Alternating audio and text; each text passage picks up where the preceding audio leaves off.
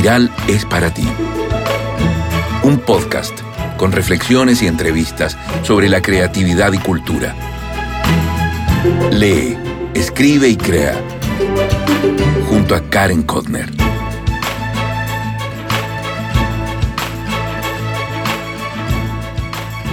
Hola, hola, ¿cómo estás? Soy Karen Kodner, periodista y escritora. Te doy la bienvenida al programa 58 Espiral tu podcast de literatura y creatividad.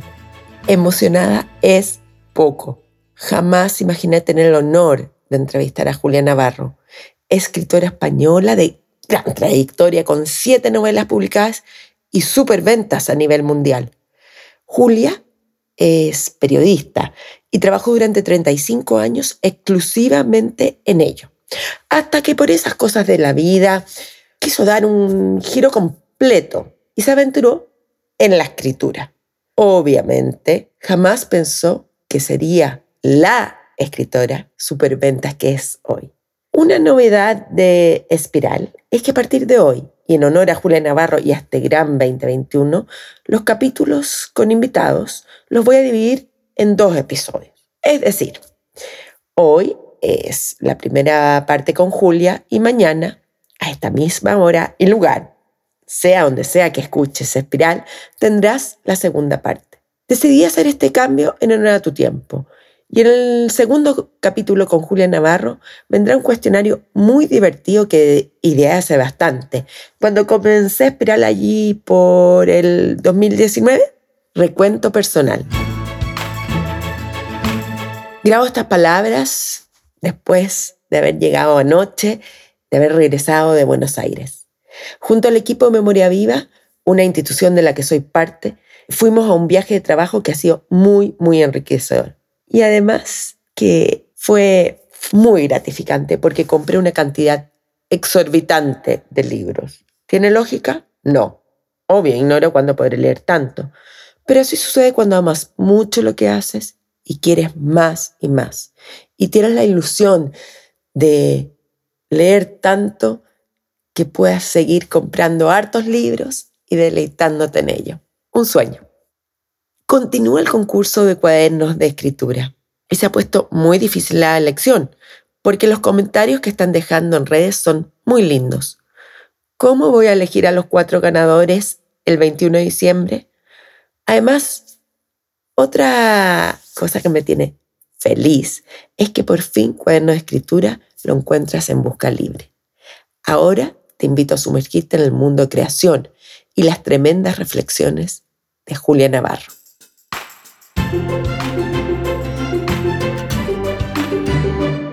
Gracias, Karen, por invitarme a participar de tu podcast, porque eso me va a dar la oportunidad de entrar en contacto pues, con todas esas personas que te siguen y, yo, yo te lo quiero agradecer. Y la próxima vez eh, eh, que yo vaya a Chile o a Buenos Aires, yo quiero reunirme contigo y con esas seis amigas, ¿eh? O sea que, quizás que seamos capaces de agarrar el, avión y nos vamos a Madrid. bueno, yo tengo, yo tengo eh, la ilusión de poder ir a Chile y de poder ir a Buenos Aires. si es que al final se celebra la Feria del Libro de Buenos Aires, yo tengo la ilusión de poder ir. Así que si voy, si voy, eh, eh, quedamos allí y nos vamos un día a comer eh, las siete. ¿Vale? ¡Ay, Dios mío! ¿Qué, sorpresa les voy a dar? ¿Qué sorpresa? yo, yo, yo, les invito a comer. nos vamos a comer las siete y, y, bueno, o sea, ojalá haya Feria del Libro de Buenos Aires, ojalá yo pueda ir porque no, no, no, no, haya ningún problema con el COVID y, y bueno, yo, yo las emplazo a una comida si es que voy a Buenos Aires. Y si no estoy en Buenos Aires y voy a Santiago de Chile, pues en Santiago de Chile. Ya. Feliz, feliz, feliz, feliz, feliz. Dime, Julia, ¿qué estabas haciendo? ¿Qué interrumpí cuando te tuviste que conectar al Zoom? No interrumpiste nada, estaba, estaba hablando con, eh, eh, con personas de la editorial que me estaban contando actividades que tengo previstas para este mes de diciembre, el mes de enero, el mes de febrero. Estábamos viendo cosas de agenda. Y, y cuéntame una cosa, el libro, este último libro, sí. salió el 26 de agosto, si no me equivoco, ¿no? Efectivamente, el 26 de agosto. Ok. Y de ahí eh, empieza una maratón, más o menos de... Empieza una maratón por España, eh, recorriendo muchos lugares, eh, reuniéndome con los lectores. Para mí es muy importante lo que estoy viviendo en estos momentos, porque ha sido volver a estar con los lectores. Después de los, del año duro del COVID, que estuvimos confinados, que no podíamos salir, que no podíamos ir a ninguna parte, eh, de nuevo me vuelvo a reencontrar con los lectores. Y yo creo que un, que un, escritor sin los lectores no tiene nada sentido, nada, su trabajo no tiene sentido. entonces, porque tú escribes para los demás. Entonces está siendo muy emocionante ese reencuentro. Estoy viajando por toda España y estoy viviendo con especial emoción eh, esta promoción. Por eso, porque es, es, retomar la vida allí donde la dejamos cuando llegó el COVID. Porque em, hoy dijiste una frase hermosa en febrero, si no me equivoco, en el podcast de, aquí lo tengo anotado, de Madrid, pero que te entrevistó una niña encantadora. Dijiste, y cito, tengo demasiadas inquietudes para ver la vida a través de un balcón. Sí, es verdad. Eh, eh, yo sufrí mucho durante el, confinamiento. Eh, asomarme a la calle, a las calles vacías, esa sensación de, de, no hay absolutamente nada, solamente escuchabas el silencio, a mí me resultaba, me resultaba totalmente doloroso. Yo necesito la vida para poder contarla. Yo no me puedo encerrar para escribir. Yo soy una escritora que toca la realidad, que toca la vida. Yo me nutro de la vida. Mis novelas, mis historias no tendrían ningún sentido sin las historias de, los demás.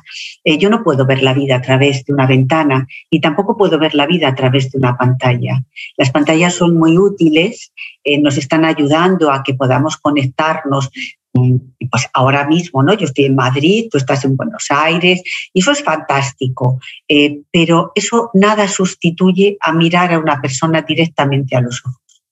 Nada sustituye mm, a la complicidad que se establece cuando eh, estás hablando, tienes a alguien enfrente. Eso con la pantalla es muy difícil de, conseguir. Así que yo me quiero asomar a la vida real, no me quiero asomar a la vida a través de las pantallas ni a través de las ventanas. Julia, eres una persona eh, muy rigurosa, me da la sensación, por lo que pude eh, reporteo, digamos, yo también soy periodista, otra cosa en común. Si tuviera que hacer una, un resumen, eres vegetariana. Sí. Amante del ballet y frustrada, bailarina. bailarina frustrada, sí. Eh, yoguista de Kundalini, Herrera. Tienes un hijo, tienes un marido. Y al parecer también quiero saber si esto es cierto. Fumo demasiado, mi voz se empieza a quebrar. Sueno tan desafinado, si Perdona, esta.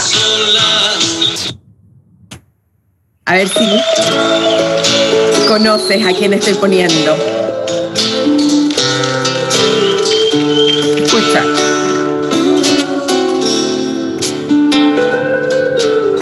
Algunas veces bueno y otras veces. ¿Quién está, está cantando? Me arrastro demasiado a del suelo. Sabina. Algunas madrugadas me desvelo. Me encanta, es uno de mis, cantantes favoritos.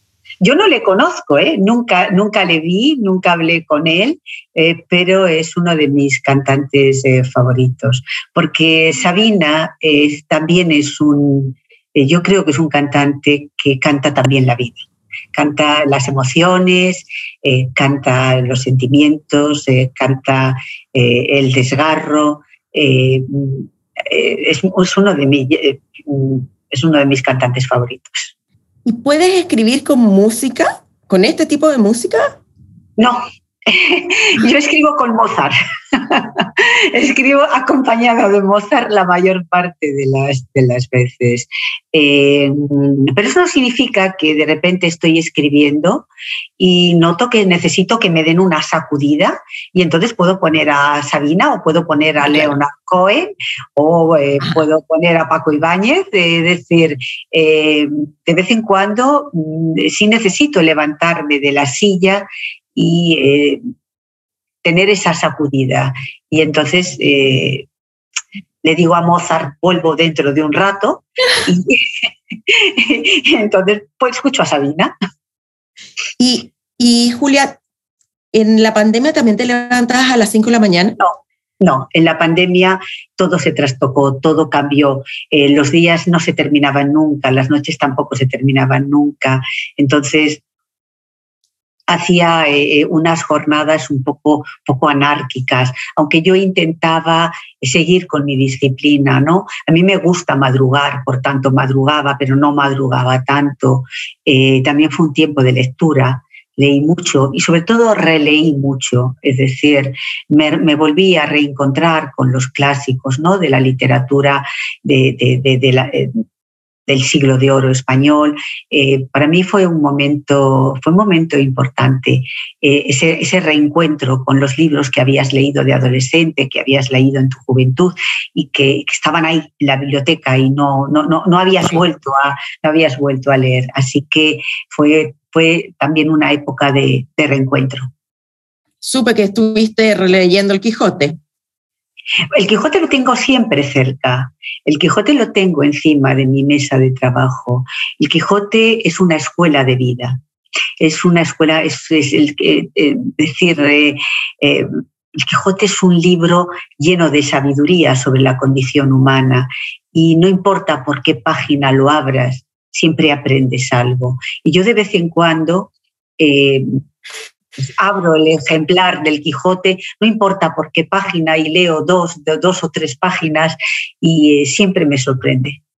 Bueno, es que ¿sabes por qué me reí cuando ahora, este año mi hija que está en, no sé cómo se dice en España, en tercero medio en Chile, le queda un año más de, colegio, tuvo que hacer un trabajo del Quijote. ¿Por qué nos hace leer esto? ¿Qué, ¿Qué, tenía en la cabeza este señor? ¿Qué cosas se imaginaba? Y yo decía, pero sí es precioso. Claro, quizás que para un adolescente todavía le cuesta entenderlo, pero cuando ve cómo funciona su cabeza y la realidad y lo que quiere lograr y, cómo está estructurada la sociedad y los procesos, es muy interesante. Pero el, Quijote, el Quijote es muy moderno, porque en definitiva trata sobre la esencia del ser humano. Por tanto, el Quijote eh, no, no, hay siglo que pase por el personaje, porque es un, es un personaje universal y es un personaje eterno. Y eh, por tanto, eh, no importa que, que, que lo leas hoy o que lo puedan leer los hombres del 3021, da igual. Eh, es, un, personaje que no se va a acabar nunca y que es una escuela de enseñanza, de enseñanza sobre la condición humana. Entonces, sobre, es, una escuela llena de sabiduría sobre la condición humana. ¿A eso aspiras tú con tu, con tu escritura? Eh, yo creo que el último gran misterio que hay en este planeta eh, es un planeta en el que el hombre ya lo conoce, ¿no? Eh, ya no queda nada por descubrir. El hombre eh, ha cruzado eh, los mares, se ha adentrado en las selvas, ha, corrido peligro, va atravesando desiertos, los grandes hielos. Es decir, ya no queda nada por conocer, pero todavía nos queda algo muy importante conocer y es a nosotros mismos. ¿Quiénes somos? ¿Qué sentido tiene la vida? ¿Qué hacemos aquí? Esas son preguntas que el hombre se hace desde el principio de los tiempos, ¿no? Desde que el ser humano tiene conciencia, empieza a pensar eh, desde que se reunía en torno al fuego en aquellas cuevas y estaba sobrecogido por los fenómenos de la naturaleza y no entendía, no entendía muy bien cuál era, el misterio de su vida, qué, qué, qué sentido tenía su vida, estamos haciéndonos esas preguntas, ¿no? entonces para mí escribir es ese viaje al fondo de la condición humana. Es ese viaje a todos los claroscuros, es un viaje, es siempre un viaje interior. Entonces, a través de los personajes intento plantear preguntas de quiénes somos y por qué somos lo que somos. Eh, hago preguntas eh, que no significa que tengan respuesta o que yo sea capaz de encontrar la respuesta, pero a mí me, interesa sobre todo la condición humana, los porqués. Y en ese sentido, claro, eh, en una entrevista dijiste que escribo para buscar respuesta a las preguntas que me hago. Esas preguntas que te hace, eh, ¿han ido evolucionando a través del tiempo o es una principal? Yo creo que sigue siendo la misma pregunta, ¿no? Las preguntas se pueden plantear de distintas formas y pueden tener más intensidad en un momento eh, determinado de la vida de cada uno. Hay preguntas que, que, que eh, se sobre se sobreponen a otras, ¿no? Pero al final eh, es la gran pregunta, el por qué. ¿Por qué? ¿Qué sentido tiene la vida? ¿Por qué estamos aquí? Y, ¿Tú eh, le respondiste? ¿Tú la tienes? No, no, no, no la tengo. Me gustaría tenerla. Me gustaría tener eh, fe suficiente para darle eh, una respuesta trascendente, ¿no? De decir, bueno, pues todo eso, todo eso es obra de Dios y Él sabrá por qué estamos aquí. Pero para mí es una, es una respuesta que evidentemente no es satisfactoria, ¿no? Porque yo intento entender. Eh, entonces, no tengo respuestas, pero son preguntas que no dejo de hacerme. Y yo creo que son preguntas que se hace el ser humano a lo largo de, toda su vida, si tiene un segundo para pararse a, reflexionar, ¿no? Porque eh, no tiene que encontrar un sentido a la vida, o por lo menos yo tengo, intento entender qué narices hago aquí, qué sentido tiene mi existencia, qué, qué sentido tiene la existencia de otros seres humanos.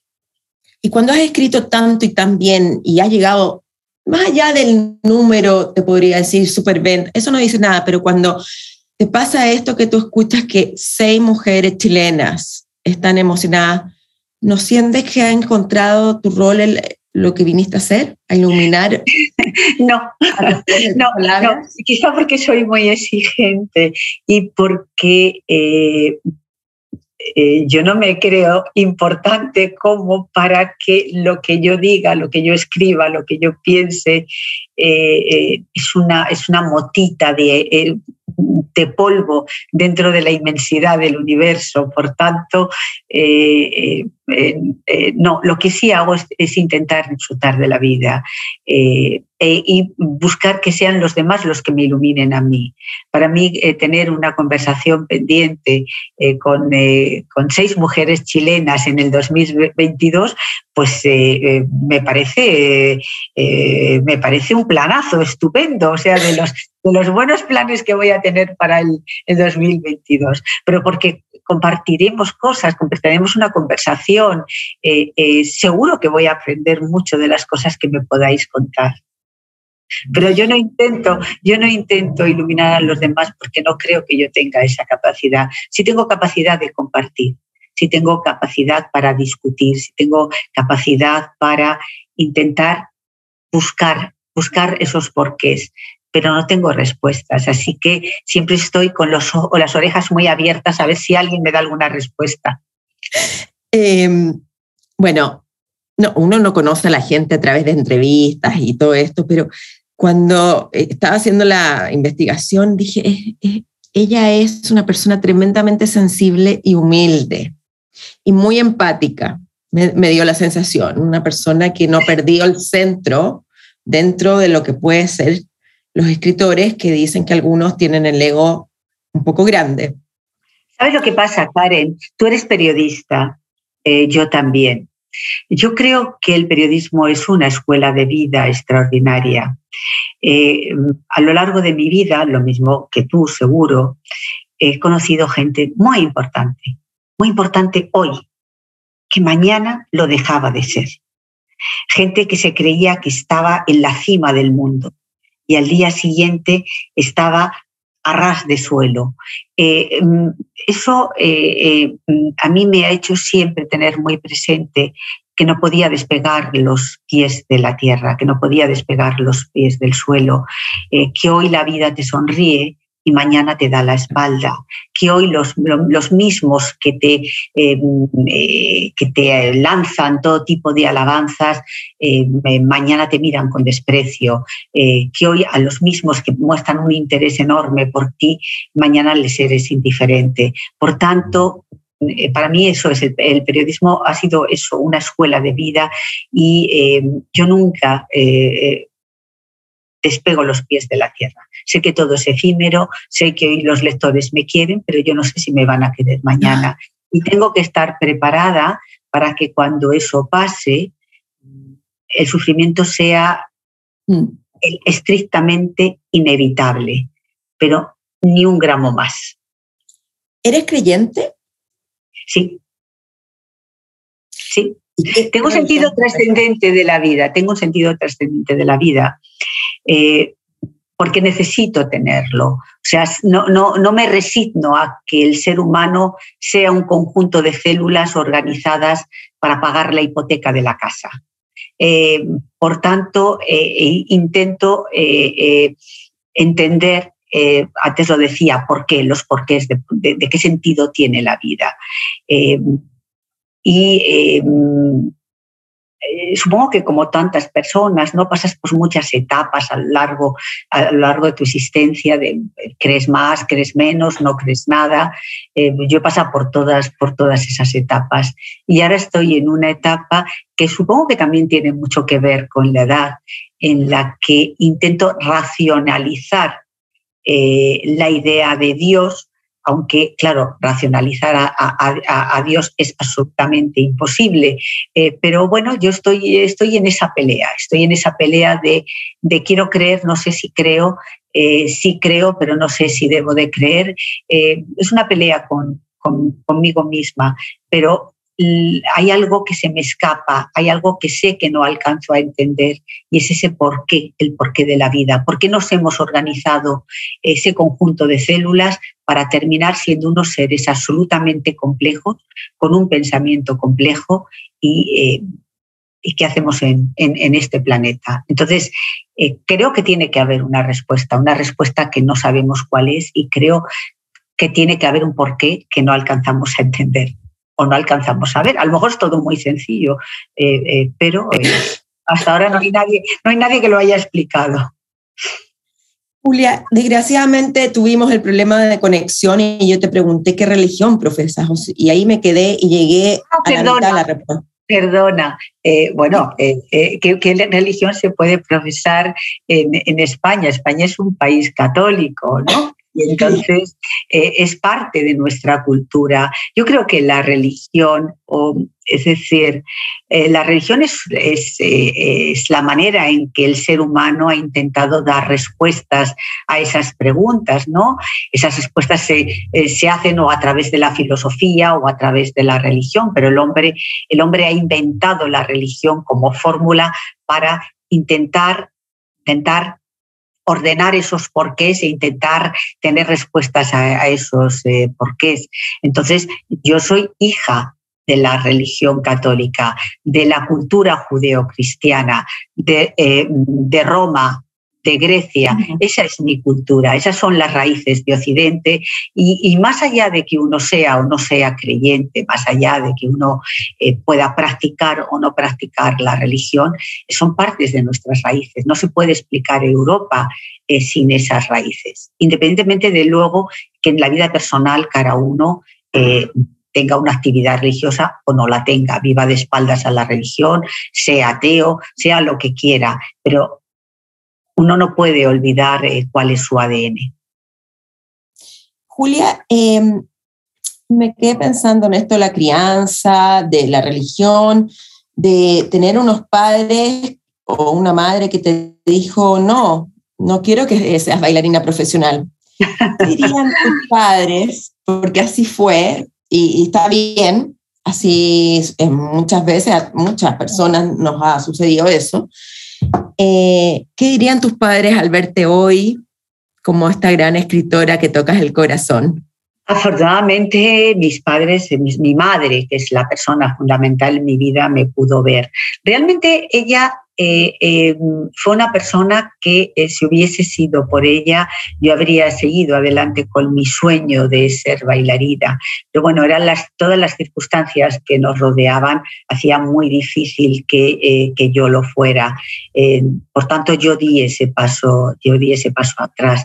Pero no, no, no se lo puedo achacar a mi madre. Digamos que las circunstancias que vives, el país en el que vives, el momento en el que toca vivir es lo que a mí me hizo dar un paso atrás. Pero bueno, eh, yo siempre encontré a mi madre eh, como mi mejor aliada y como la persona que eh, nunca, nunca, nunca me permitió que pusiera barreras a mis sueños. Mi madre siempre me dijo que yo llegaría donde yo quisiera llegar y, y siempre fue, fue mi apoyo.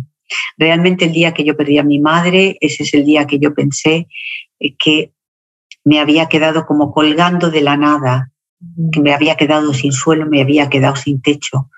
Eh, y, así estoy desde que ella murió hace unos años, sin suelo y sin techo. ¿Y la maternidad qué significó para ti? Ay, eh,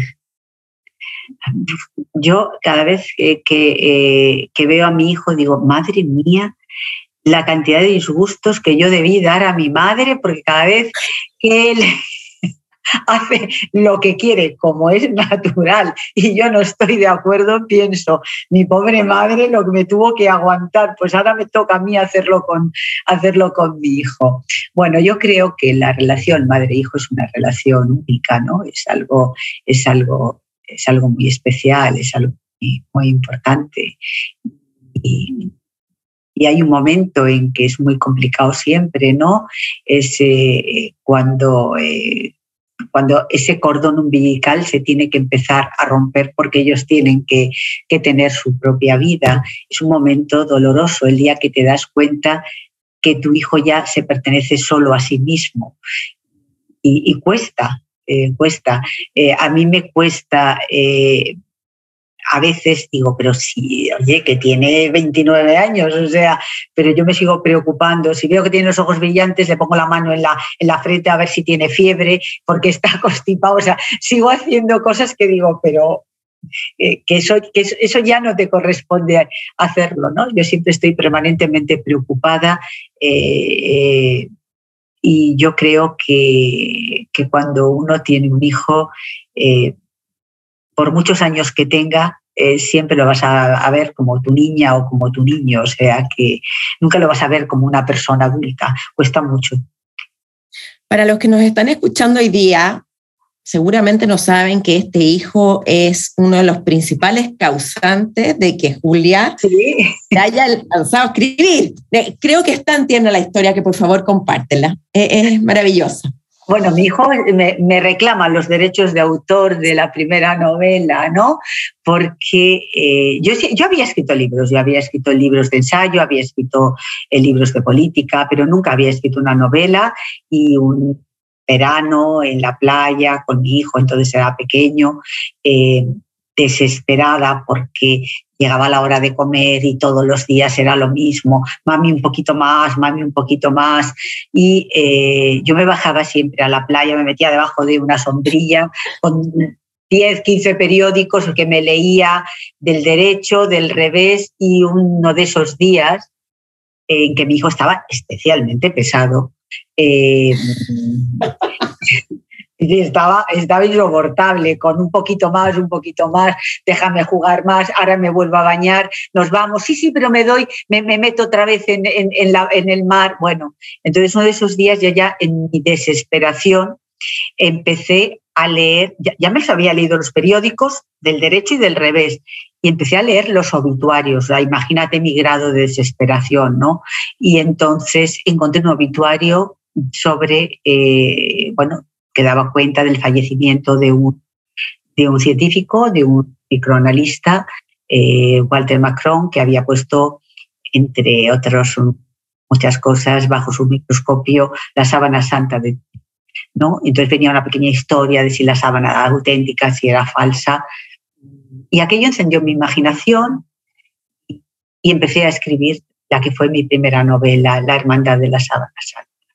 Y a mi hijo siempre me reclama, gracias a mí eres novelista y el éxito de esa novela me lo debes a mí, así que los derechos de autor los deberías de compartir conmigo. Siempre me lo dice en broma porque claro, todo lo que yo tengo es de él, pero, pero siempre, siempre me hace, siempre me hace esa broma. ¿Y él escribe? No, no, él, él no escribe, es abogado.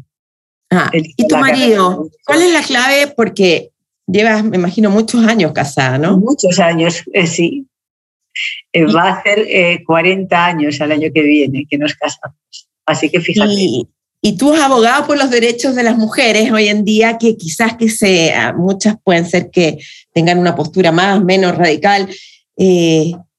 ¿Cómo se vive un largo matrimonio siendo feminista? pues eh, desde el respeto, desde el respeto, eh, yo tengo la suerte de tener un marido inteligente eh, y marido... y él tiene la suerte de tener una mujer inteligente. Sí, no, pero entiendo que si él decidió estar conmigo y que nos casáramos era porque le interesaba como era yo decir, a mí me horroriza esas personas que quieren cambiar a alguien, que quieren amoldarla a lo que ellos quieren. Yo nunca he intentado cambiar nada de mi marido, ni él nunca ha intentado cambiar nada de mí. Y yo creo que el único éxito que hay en nuestra relación es que tenemos siempre una conversación ininterrumpida, que llevamos 40 años hablando. Eh, que, eh, eh, que lo que nos une es esa larga conversación, esa larga conversación que no se acaba nunca, larga conversación que gira sobre la vida, que gira sobre la literatura, la música, eh, los viajes. Eh, es decir, eh, no hemos dejado de sentir la necesidad de hablar entre nosotros. Y yo creo que esa es la clave de, que llevemos 40 años, 40 años juntos. Y luego mi marido siempre ha sido absolutamente respetuoso con mis ideas eh, feministas y los dos sabemos, los dos hemos sabido preservar muy bien nuestros espacios, nuestras carreras profesionales. Mm, es eh, decir, de la misma manera que su carrera profesional para él ha sido siempre muy importante, la mía también lo ha sido. Y por tanto, aquí nadie se sacrificaba por nadie. Entonces, yo no iba a sacrificar mi carrera profesional por la suya, ni tampoco nunca esperé que él sacrificara su carrera profesional eh, por la mía. Entonces, ¿Y a qué se dedica? Él es periodista y también escribe, además es profesor de la universidad. se acaba de jubilar, era profesor de estructura del, lenguaje en una universidad pública. Entonces, eh, eh, digamos que siempre hemos mantenido una vida en común y una vida en paralelo. La vida en paralelo ha sido, yo he tenido mi vida profesional con mis intereses, él ha tenido su vida profesional con, eh, con eh, sus intereses. Por eso ha habido una conversación ininterrumpida, porque ninguno ha dejado de ser lo que quería ser. Eh, porque yo no entiendo, no, no entiendo la relación en el que las mujeres siempre han tenido que dar un paso atrás a mí nunca, ni, bueno, no es que nunca me lo haya pedido mi marido, es que no, no, no sé ni, ni se le había, no se le habría ocurrido. Por tanto, el haber tenido esa vida en común, pero al mismo tiempo una vida independiente, eh, yo creo que, es lo que nos ha ayudado a llegar hasta aquí. Ahora que estoy uniendo Nexo, em, hace el año pasado y este año entrevisté a una pareja de escritores que es Alejandro Zambra, escritor chileno, y su señora, que es Jasmina Barrera, que es una escritora mexicana. Y bueno, también, y les hice esta misma pregunta que te voy a hacer hoy, el tema de los libros y la biblioteca. ¿Cuáles son? son todos de todos, los tuyos, los míos, los nuestros. ¿Cómo se organiza esa biblioteca? Es complicado, ¿eh? Es complicado. Eh, hay libros eh, que son de los dos y hay libros que son de cada uno. Es decir, eh, eh, y que tiene que ver mucho con los gustos de cada uno. Es decir, eh, eh, nosotros compramos libros, pero continuamente. No todas las semanas nosotros compramos libros.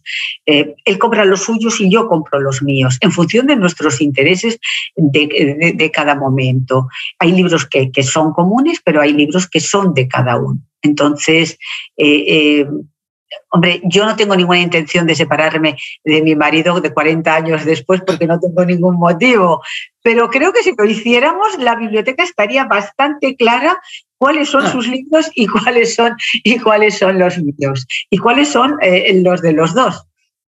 Bueno, pero, eh, eh, ¿tienes un espacio físico o, están todos combinados? ¿Hay algún orden en esta biblioteca? digamos que hay em, en mi casa, en todos los sitios hay libros, ¿no? Entonces, eh, eh, como Virginia Woolf decía, el cuarto propio. Yo tengo el cuarto propio donde yo escribo, donde está lleno de estantes con libros que son mis libros. Mi marido tiene su propio despacho, que es ahí están sus libros y que él los coloca como quiere. Eso sí, no me gusta nada como los tiene eh, colocados y distribuidos, pero no digo nada. A veces, de, vez en cuando, le digo, oye, pero este no lo deberías de tener aquí. Entonces me mira y digo, no he dicho nada. Así que, porque cuando él viene y me dice lo mismo, yo también le mido y digo, vamos, entonces, y luego pues hay, eh, bueno, pues eh, a lo mejor en el salón, que también hay otra biblioteca y hay más libros en común y, yo los coloco de una manera, él un día llega y los coloca de ah. otro. Y entonces, bueno, hay ese juego. Hay ese ¿Cuántos libros tienen más o menos, sabes? No, tengo ni idea de cuántos libros tenemos, pero, pero, pero yo creo que unos cuantos miles de libros sí tenemos. Bueno, es que también me estaba acordando que entrevisté a Mónica Lavín, una escritora mexicana. Sí. Eh, y ella me contó que eh, durante la pandemia se fue se mudó, se fue a vivir con su pareja y tuvo este problema en los libros, que ella tenía sus libros en su departamento y había que llevar los libros al departamento de la otra persona. Pues, y es un tema, un tema como vuelve a ordenar estos. O sea, es como cómo organizas y haces que eh, conversen estos dos mundos. Con una, con una habitación propia. Es decir, yo creo que todas las mujeres tenemos que tener una habitación propia, que no podemos renunciar a eso. Sé que es fácil decirlo, ¿no? Porque vivimos en una sociedad en la que las casas cada vez son más pequeñas, más prácticas, eh, no hay espacio, todo el mundo eh, tiende a que sea lo más funcional posible, eh, pero eh, yo no renuncio nunca a mi habitación propia y por tanto mi habitación propia es la habitación donde yo trabajo y es la habitación de mis libros. Eso es, claro. Eso es mi reivindicación, una habitación propia, como decía Virginia Woolf, pero soy consciente de que eso no siempre es posible, ¿no? Porque la, gente vive en departamentos eh, pequeños y tienen que buscar el espacio donde acomodar los libros de, ambos. Pues yo creo que una pared para uno y otro para otro. Dime una cosa, también tu marido, que es Juan. No, Fermín. Fermín. Fermín, Fermín, es un nombre muy español. Em, es tu primer lector. Sí, siempre.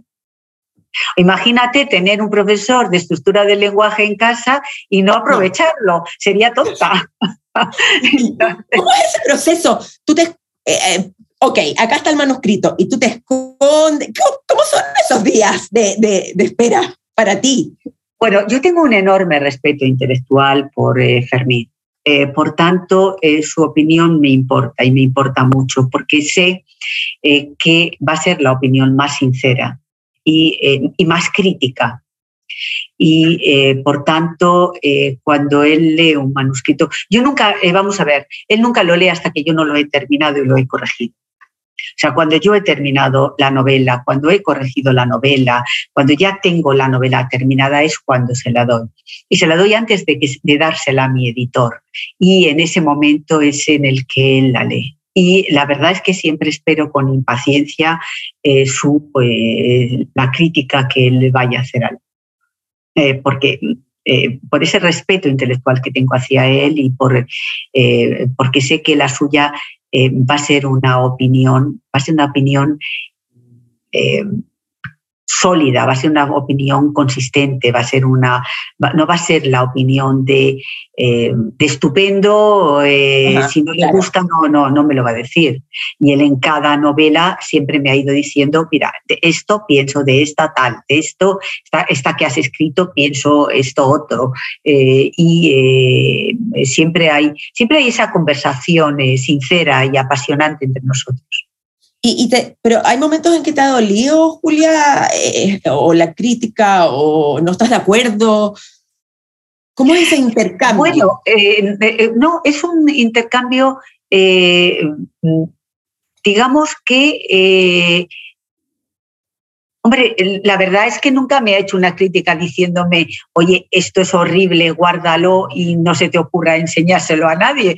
Entonces, eh, hasta ahora todas mis novelas le han gustado. Lógicamente, unas le han gustado más y otras le han gustado menos, lo mismo que, eh, que a los lectores. Él, por ejemplo, eh, yo me acuerdo con Historia de un canalla que me dijo, es muy buena, pero vas a tener problemas con los lectores. Esta es una novela que a tus lectores les va a sorprender y a muchos no les va a gustar. Es decir, entonces es una novela muy dura y eh, eh, eh, prepárate porque a lo mejor no va a ser el éxito que han sido las anteriores. Y, tuvo toda la razón. Yo no me puedo enfadar cuando alguien me dice, hace esa lectura crítica de, una, de una novela.